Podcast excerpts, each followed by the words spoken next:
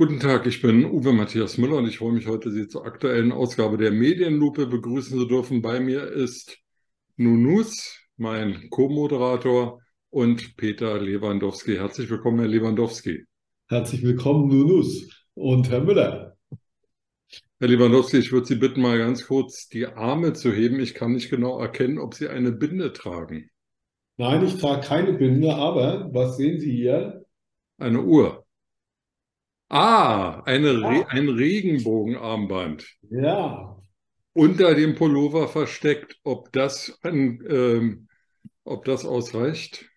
Das reicht aus, weil ich werde ja hier nicht in heimischen Gefilden beobachtet.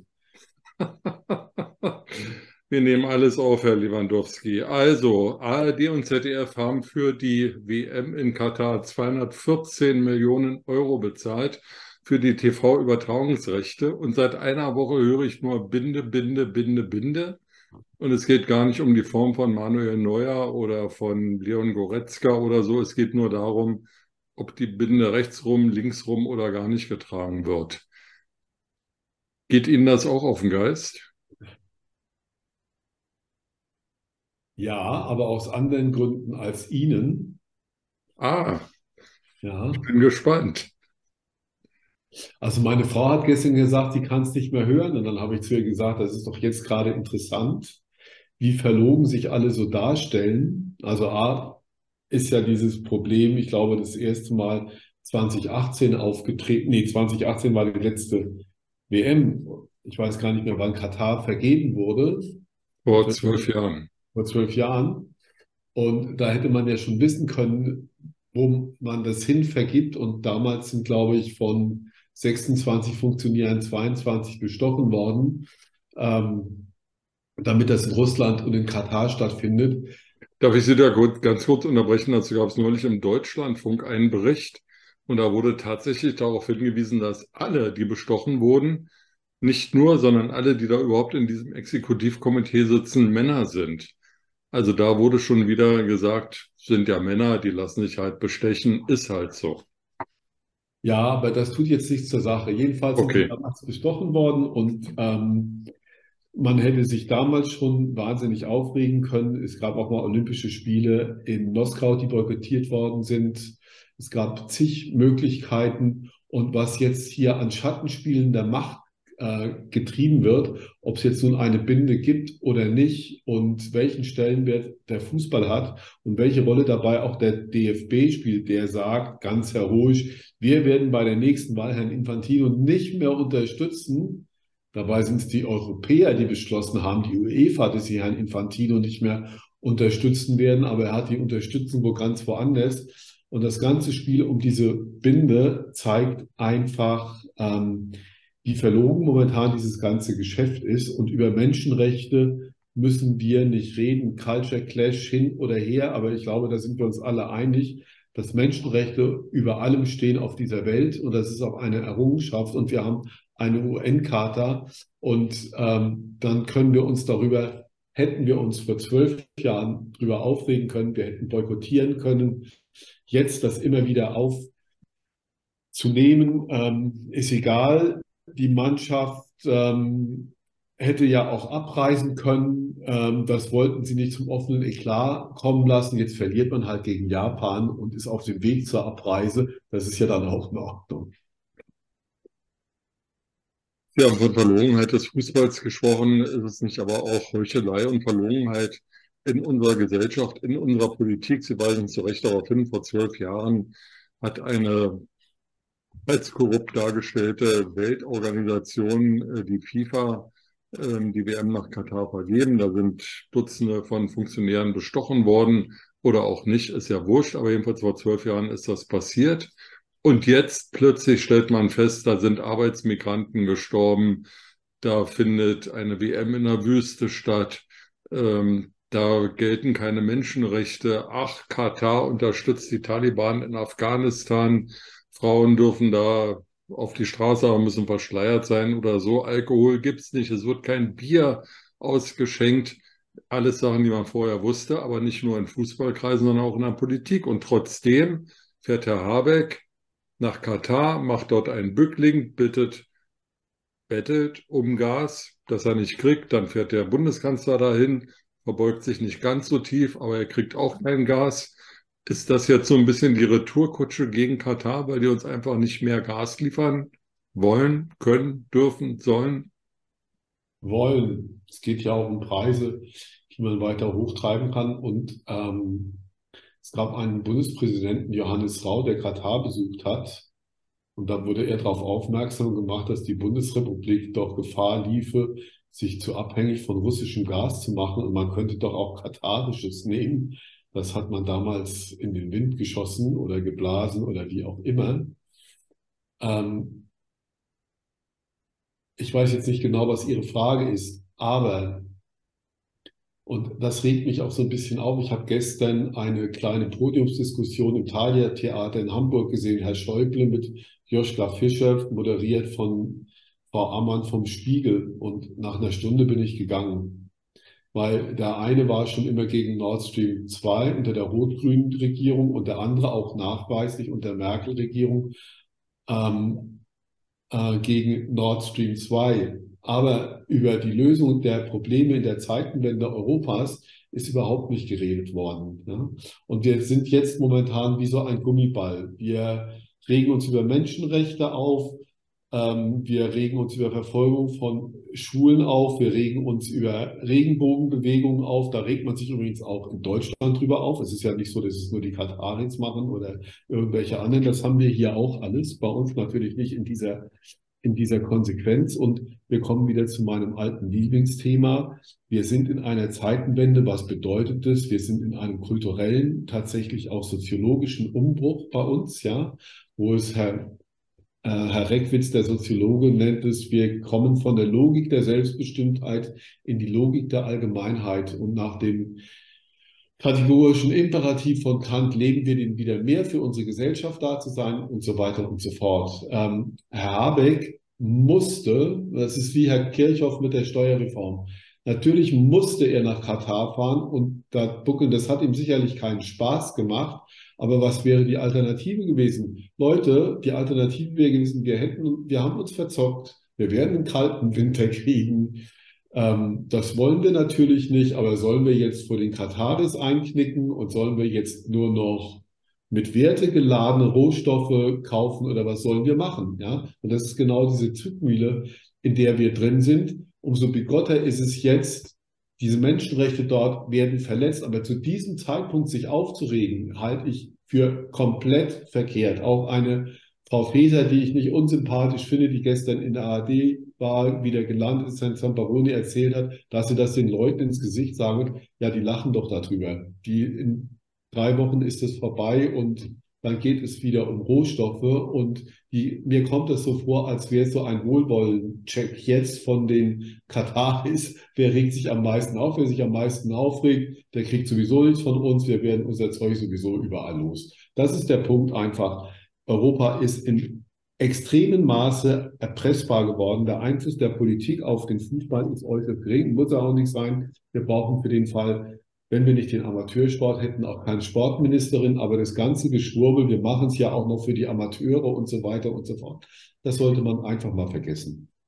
Bevor wir wieder auf den Fußball zurückkommen, noch ein ganz kurzer Ausflug in die Politik. Sie haben ja eben gesagt, Sie hätten gar nicht genau verstanden, welche Frage ich Ihnen gestellt hatte. Ähm, ich hatte Sie nach der Heuchelei in der Gesellschaft, in der Politik befragt. Also, obwohl Sie meine Frage nicht verstanden haben, haben Sie beantwortet. Das finde ich einfach genial. Es gab äh, heute eine Bundestagsdebatte zum Haushalt 2023. Da hat Herr Merz, der Oppositionsführer, gesagt, ähm, im Rahmen der Zeitenwende seien 100 Milliarden Hilfen oder Ausrüstungsgeld für die Bundeswehr beschlossen worden. Bisher gäbe es keinen einzigen Auftrag. Es sei beschlossen worden, ähm, zwei Prozent des Bruttoinlandproduktes als Etat für die Bundeswehr aufzubringen. Im nächsten Jahr würde aber der Etat um 300 Millionen gekürzt werden. Ich kann beide Dinge nicht nachprüfen, weil ich nicht in den entsprechenden Bundestagsausschüssen sitze, nehme aber mal an, dass es stimmt, zumal Herr Scholz in seiner Replikrede auch nichts Gegenteiliges behauptet hat. Frage, warum berichtet die Presse nicht stärker über solche Dinge, dass zehn Monate oder neun Monate nach der sogenannten Zeitenwende kein einziger Euro bisher zusätzlich an die Bundeswehr geflossen ist und im nächsten Jahr ähm, der Etat der Bundeswehr sogar noch gekürzt wird. Zweite Frage, damit Sie sich Ihre Antwort überlegen können. Der frühere Prime Minister der äh, oh nee, von UK, Boris Johnson. Hat ähm, CNN ein Interview gegeben und gesagt, ähm, Deutschland hätte zu Beginn des Ukraine-Krieges nicht gewollt, dass die Ukraine Widerstand leistet. Sie hätten, die deutsche Bundesregierung hätte auf einen schnellen Erfolg der Russen gesetzt.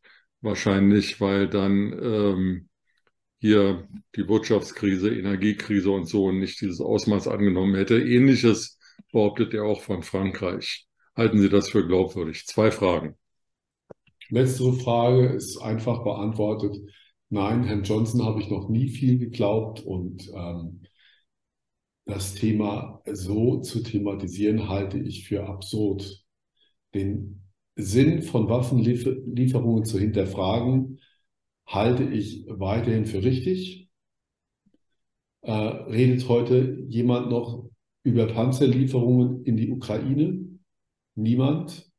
Vielleicht war es doch richtig gewesen, weil ich war damals schon der Meinung, dass sowas nicht allein am Boden entschieden wird, sondern dass die Russen Raketen einsetzen werden. Wir brauchen Luftabwehrraketen und auch darüber kann man streiten, ob die Strategie äh, in der Tat richtig war. Zur ersten Frage würde ich ganz gerne eine Gegenfrage stellen. Welchen Sinn hat eigentlich so eine Haushaltsdebatte heute noch? Ja? Also da wirft der eine vor, was man nicht verifizieren kann. Ihr habt ein Etat, ihr gebt nichts aus und ihr seid schlecht und so weiter und so fort. Der Kanzler antwortet mit blankem Unsinn, hat er auch sein Haupthaar schön blank, war richtig auffällig gewesen und man bleibt einfach ratlos zurück. Es ist über diesen 100 Milliarden Etat teilweise tatsächlich berichtet worden, über die Schwerfälligkeit der Bundeswehr, der Auseinandersetzung mit Waffenproduktion, Waffenkäufen am Thema letzte Woche Munition. Wir haben zu wenig Munition. Wenn wir überfallen werden, reicht unsere Munition für ein paar Tage aus. Ja? Die Bundeswehr ist in einem katastrophalen Zustand. Ja? Der Etat für Bundeswehrmunition ist nicht in diesem 100 Milliarden Paket, sondern in dem Wehretat drin. Und man könnte Munition auch kaufen, wie andere Länder das auch machen. Aber die Bundeswehr macht es nicht, weil sie ständig am Prüfen ist, was ist jetzt die richtige Munition für die Bundeswehr, damit wir nicht innerhalb von drei, sondern erst von sechs Tagen kapitulieren müssten. So, ja. Das heißt, der deutsche Michel ist bei uns auch in seiner Schwerfälligkeit, in seinem Beamtentum, in seiner Umständlichkeit momentan voll am Werk. Und das würde auch zum Strukturwandel gehören, dass wir endlich mal verstehen, dass es auf Geschwindigkeit ankommt und Geschwindigkeit würde Gründlichkeit in keinster Form ausschließen. Dies aber auch zuzugeben, dass auch, es sind ja nicht nur Kanzler und Oppositionsführer, viele viel, viel Sand bei uns im Getriebe ist und das auch mal zu benennen und auch strukturell tatsächlich auch mal ein Stück aufzuräumen, was eine große Herausforderung und viel Unruhe schaffen würde, das ist mir klar. Aber das sind auch die Themen, die wir angehen. Um es mal ganz ehrlich zu sagen, die Wahrscheinlichkeit, dass wir in den nächsten Tagen von Panzern der, der, der Russen überfallen werden und wir Munition brauchen im Kampf eins zu gegen eins, das ist auch recht unwahrscheinlich. Ja, also vielleicht müsste man da auf andere Systeme auch denken. Das sind auch so Scheindiskussionen. Ja, wir schaffen es nicht, uns auf den Kern unserer Aufgaben in irgendeiner Form tatsächlich zu besinnen. Herr Schäuble und Herr Fischer haben gestern gesagt, wir müssen wehrhaft werden. Ja, aber sie sagen nicht, wie werden wir wehrhaft. Ja, wir streiten mit den Franzosen, die verstimmt sind über den Kauf oder die Produktion eines gemeinsamen Kampfjets. Ja, seit Jahren, seit Jahren. Ja, und es wird auch in der Extremsituation jetzt nicht besser. Ja, dieses Land wie vielleicht andere auch, dreht sich im Kreis. Ja? Trotzdem muss ich sagen, wenn man nochmal an die Logik des Allgemeinen denkt, wie der Staat trotzdem versucht zu helfen, einzugreifen, ist, sollte man auch irgendwo anerkennen, auch wenn es nicht alles klappt. Das ist auch vollkommen klar. Ich kann bloß mit dieser Opposition von Herrn, Herr, ähm, Nicht Merkel, Merz. Nein, Herr, Sch Entschuldigung, Merz. Herr Fischer ist gestern gefragt worden, Herr Schäuble hätte sich ja immer über ihn als Außenminister so wahnsinnig aufgeregt. Und ob ihn das nicht irgendwie verletzt hätte. Und dann hat er gesagt, nee, er hat es immer mit Helmut Kohl gehalten, ja. Die Hunde bellen und die Karawane zieht weiter. Die Aufgabe von Opposition ist es heutzutage nicht mehr nur zu bellen, sondern vielleicht auch mal der Spürhund zu sein und neue Wege zu zeigen. Und das passiert nicht. Naja, also ich will es jetzt nicht, ich will es jetzt nicht zu, zu weit aussehen, weil wir auch zeitlich begrenzt sind. Ich will nur noch einen Punkt versuchen, bei Ihnen zu machen. Im neuen Bundesetat sind auch zwei Millionen Euro als Hilfe für ein Flüchtlings-, für ein Seenotrettungsboot im Mittelmeer drin. Ähm, diese Organisation wird geleitet vom Lebensgefährten, vom Lebensgefährten von Frau Göring-Eckardt. Und ich habe heute mal recherchiert, wie viel denn die DLRG vom Bund als Geld, als Zuschuss bekommt. Und das sind von 17 Millionen, die der Bundesverband äh, der DLRG aufbringt, 4 Prozent. Können Sie nachrechnen, nachrechnen, müssten also ungefähr 800.000 Euro sein. Also weit entfernt von diesen zwei Millionen. Und wenn ich mir vorstelle, dass auf der einen Seite gesagt wird, wir müssten sehen, dass die Flüchtlinge alle in ihrem Land bleiben und dass es in den Ländern besser geht, damit die Flüchtlinge da nicht übers Mittelmeer fahren. Und wenn sie übers Mittelmeer fahren, dann müssen sie da irgendwie verteilt werden, was ja nicht passiert. Die werden ja nicht verteilt, die bleiben ja in Süditalien oder Griechenland. Es sei denn, sie machen sich auf, zu Fuß auf den Weg. Ähm, und gleichzeitig geht Deutschland eben hin und sagt, ja, aber die Außengrenzen dürfen nicht verteidigt werden, dafür wenden wir kein Geld auf. Wir geben aber Geld für so ein Seenotrettungsschiff, das dann auch politisch gegen Deutschland instrumentalisiert wird. Da wird mir fast schwindlig im Kopf, wenn ich das alles erzähle und nachvollziehen muss. Naja. Da muss ich Ihnen widersprechen, weil ich gerade mit äh, einer Fotografin gesprochen habe, die drei Wochen auf so einem Schiff war und da aktiv auch mitgeholfen hat. Und das sind herausfordernde Situationen. ja, das sind herausfordernde Situationen, aber doch, ähm, also stellen Sie sich doch mal vor, die Leute gehen nach Libyen hunderte, tausende Kilometer weit. Dafür brauchen sie schon mal Geld. Dann bezahlen sie irgendjemand, damit er ihnen irgend so ein klappriges Boot gibt, mit dem sie dann aufs Mittelmeer fahren.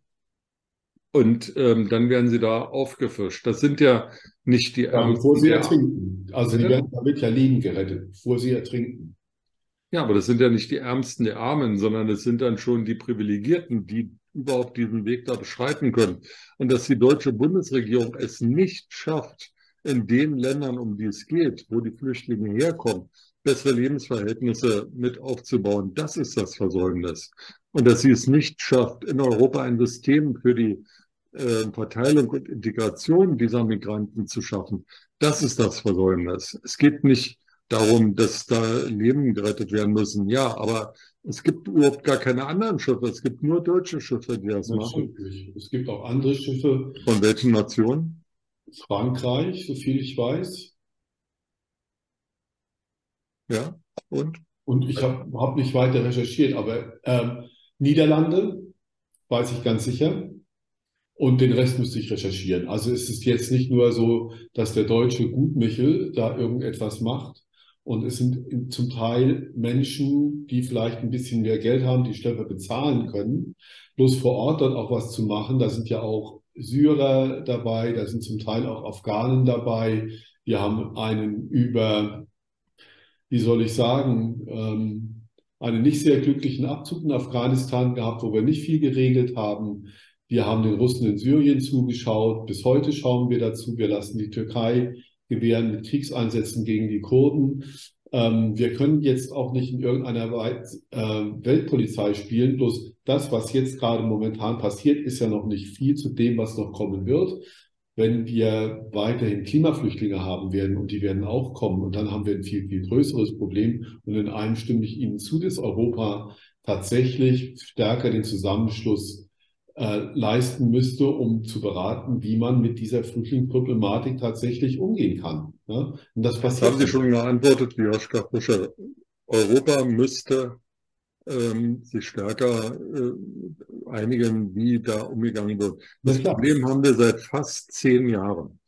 Ja, Weder die Regierung Merkel noch die entsprechenden Außenminister der SPD haben irgendetwas gerissen. Es wird nur geredet, aber es wird nichts gemacht.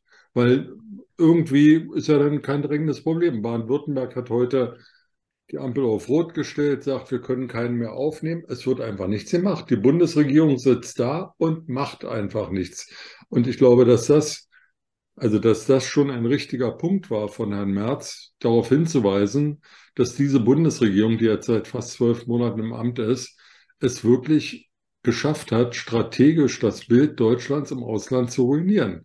Es, in Frankreich, die Konsultationen werden abgesagt, die Regierungskonsultationen, weil man sich nicht einigen kann über irgendwelche Punkte. Das Ansehen Deutschlands sinkt immer mehr herab, weil Deutschland auf der einen Seite sehr egoistisch ist, was die Beschaffung von bestimmten Dingen anbelangt, also jetzt von Energie zum Beispiel, und auf der anderen Seite immer den Gutmenschen heraushängen lässt, aber in Wirklichkeit eigentlich gar nichts macht.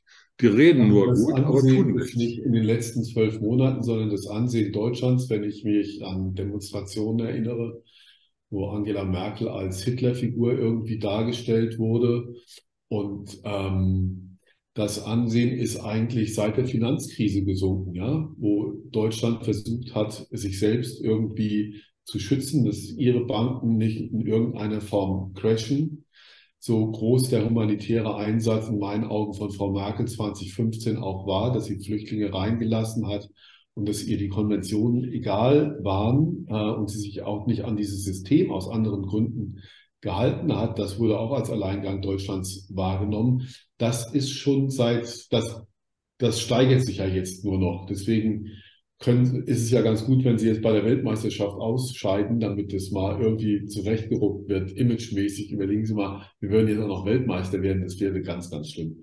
Das ist aber das, indem Sie auf Herrn Merz zielen, das ist weiterhin auch jetzt nicht, Sie haben ja nur zitiert indirekt, das ist aber weiterhin populistisch. Sagen Sie mir doch, wie man die Flüchtlingskrise so bewältigen kann, dass diese Menschen in Afrika, in Kriegsgebieten wahnsinnig glücklich sind und wir hier auch alle wahnsinnig glücklich sind.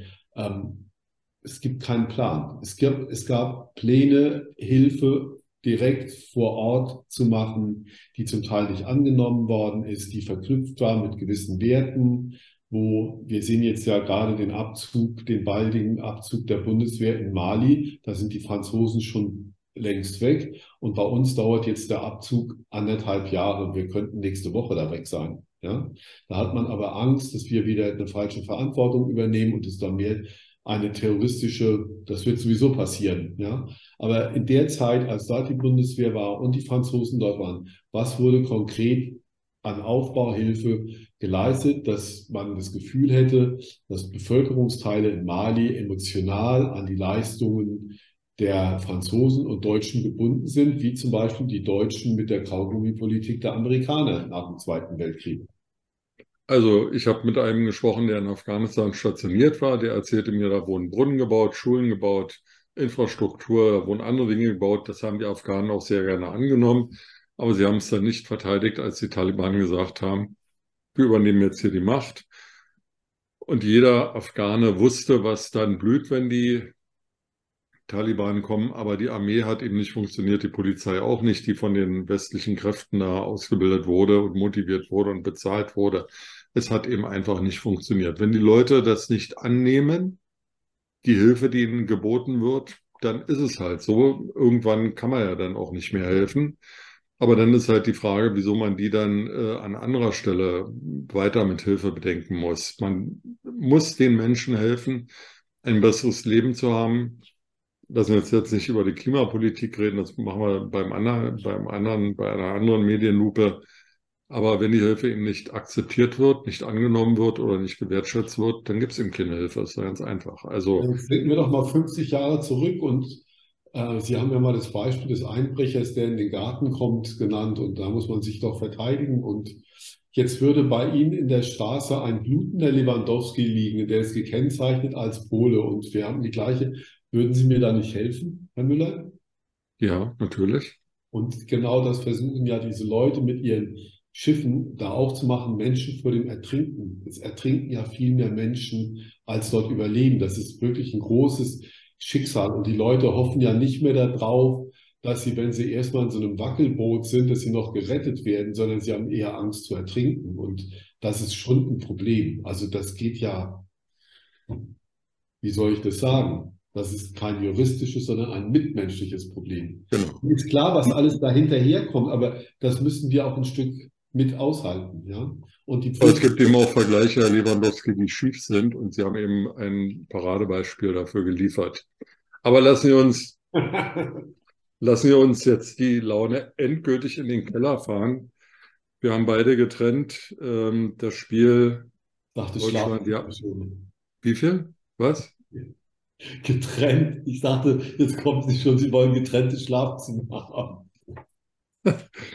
Also, wenn wir beide unter einem Dach wohnen würden, würde ich darauf bestehen, Herr Lewandowski. Mögen also, Sie anders sehen, allein ich will es nicht weiter kommentieren. Also, das Spiel Japan-Deutschland haben wir getrennt betrachtet. Weil Sie ja sagen, Sie verstehen heute meine Fragen nicht. Eine ganz einfache Frage. Haben die Deutschen gut gespielt? Ich habe vorher zu meinem Sohn gesagt, dass sie gegen Japan große Schwierigkeiten bekommen werden. Und dann hat er schon gegeifert am Anfang, hahaha ha, ha, und so, ja, und die machen ja richtig Druck und so weiter und so fort. Ähm, sie haben, es ist ja im Fußball so, wenn man viele Chancen vergibt, dann verkrampft man irgendwann und das war heute der Fall gewesen. Ähm, nach dem 1-1 waren die Japaner dem 2-1 viel näher gewesen und ähm, wie soll ich das sagen?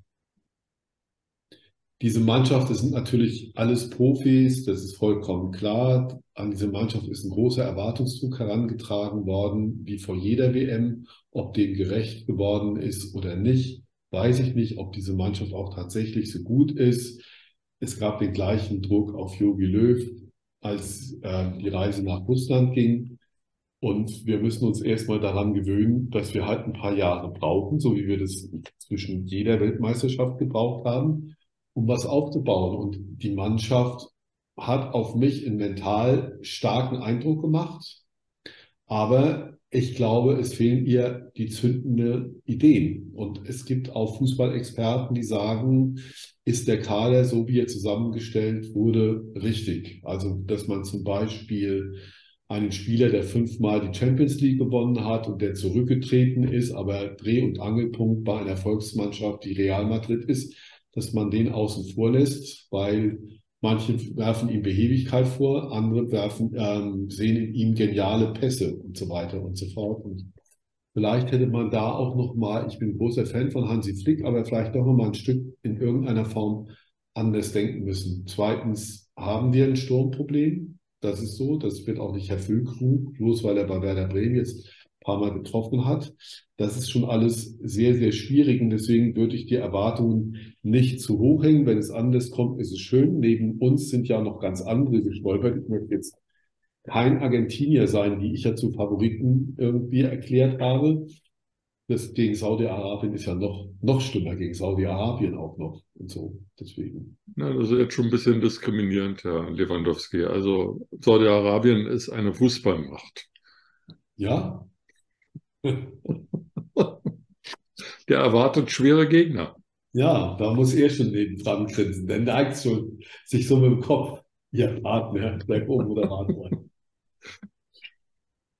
Gut, am Sonntag geht's gegen Spanien und dann nehme ich mal an, dass ähm, auch die Paella gegen die Weißwurst gewinnen wird, so wie das aussieht. Ja. Ich habe also das Spiel der Deutschen für sehr unattraktiv gehalten und ähm, das Wort von den Rumpelfußballern, das mal Franz Beckenbauer Mitte der 80er Jahre über die, die Nationalelf ge, geprägt hat, das kam mir wieder in den Sinn. Mir kam das irgendwie uninspiriert, pomadig vor es reicht eben nicht vor dem Spiel, die Hand vor den Mund zu halten und da eine vermeintlich politische Geste zu machen. Auf dem Platz liegt die Wahrheit und das Runde muss halt ins Eckige. So einfach ist es. Sie sagen es, dann liegt er sogar leicht. Im Kopf, er fällt gleich um, Emle. Herr Lewandowski, es war mir streckenweise ein Vergnügen. Vielen Dank. Ich danke Ihnen auch für das ausführliche Gespräch, Herr Müller.